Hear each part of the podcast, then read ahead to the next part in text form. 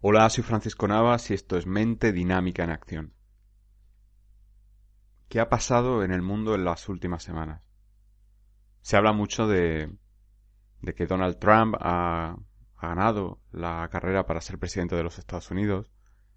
Se habla de que en España se ha formado por fin, después de casi un año, gobierno, o se ha permitido formar gobierno,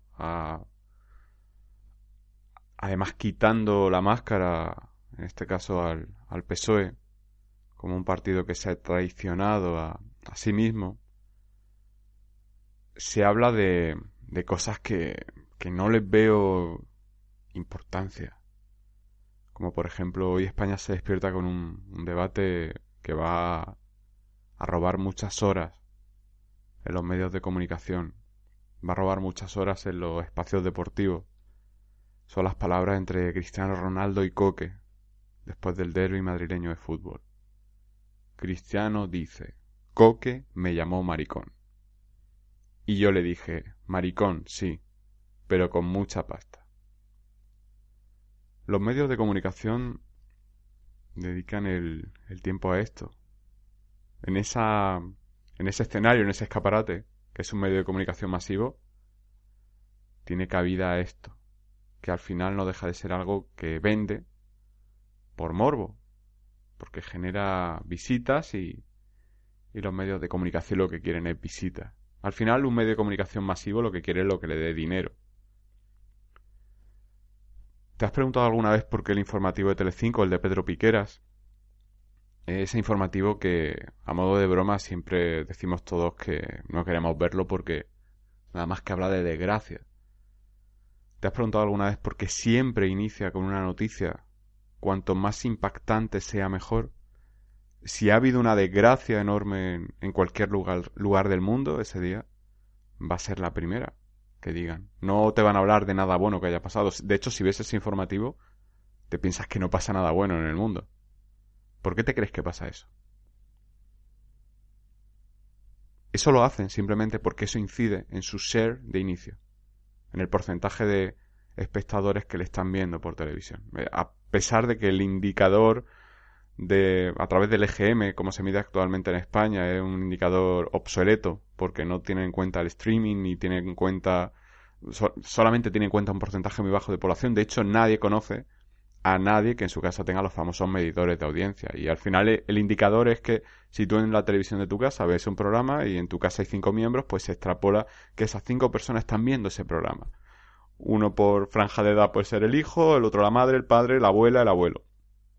Y al final, porque tú pongas un canal, se extrapola que las cinco personas están viendo eso cuando sabemos que ese no es el consumo que se hace de, televisión en España y que perfectamente esa tele puede estar encendida sin nadie viéndola o encendida con alguien viéndola mientras se duerme o que esté solamente el abuelo o la abuela y los niños y los padres estén viéndolo en sus dispositivos móviles o en la tablet, cualquier otro tipo de programa, de otra cadena. Así se mide la, audiencia en España y eso es lo, esas mediciones son las que se venden para los anunciantes. Entonces, si yo compruebo que cuando pongo una noticia macabra al comienzo del informativo, el informativo es más visto, tengo más puntos de ser y tengo una opción de decirle al anunciante, esto es más caro anunciarse ahora. Ahora te va a costar más dinero anunciarte al comienzo de mi informativo, en la pausa o justo después del informativo porque es muy visto. Hace años leía al consejero delegado de Telecinco, Paolo Basile, creo, si no me equivoco, porque a veces me lío entre el de Telecinco y el, y el de Mediaset, Carlotti, creo que es Basile el de Telecinco. Y él decía en una entrevista que su negocio no era la televisión, sino la publicidad. Él se dedica a vender anuncios entre programas que captan la atención de los compradores. ¿Has visto cuando te llega un buzón a tu buzón de, de casa, un catálogo, que está en, colores que están estudiados, porque la psicología del marketing te habla de que determinados colores transmiten unos valores y transmite una, unas sensaciones a las, a las personas. Por eso las marcas eligen muy bien cómo diseñan sus logotipos, con qué colores lo, lo, eh, utilizan y, y, en qué lugares aparece. Y al final, esa, esa estrategia de marca se traduce en que siempre te quieren vender algo. el marketing consiste en hacerte creer que necesitas algo que realmente no necesitas. El otro día mi novia me decía cómo ella trabajó hace un par de años en la tienda, en una tienda Disney, un par de meses, y decía que, que era un sitio muy bueno para trabajar porque estabas trabajando con eso, con muñecos de tu infancia, con un ambiente muy bonito desde fuera, lleno de niños, un trato muy agradable, pero que, que todo al final era, era trabajar por objetivos y que el objetivo que ellos tenían marcado era que cuando alguien llegaba y hacía una compra, por ejemplo, de 10, 15 euros, tenías que conducirle a que, a que llegara por lo menos a 30 euros de venta.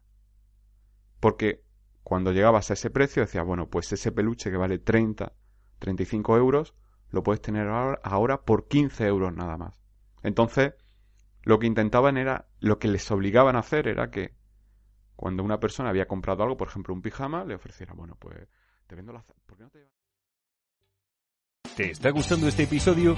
Hazte fan desde el botón apoyar del podcast de Nivos. Elige tu aportación y podrás escuchar este y el resto de sus episodios extra. Además, ayudarás a su productor a seguir creando contenido con la misma pasión y dedicación.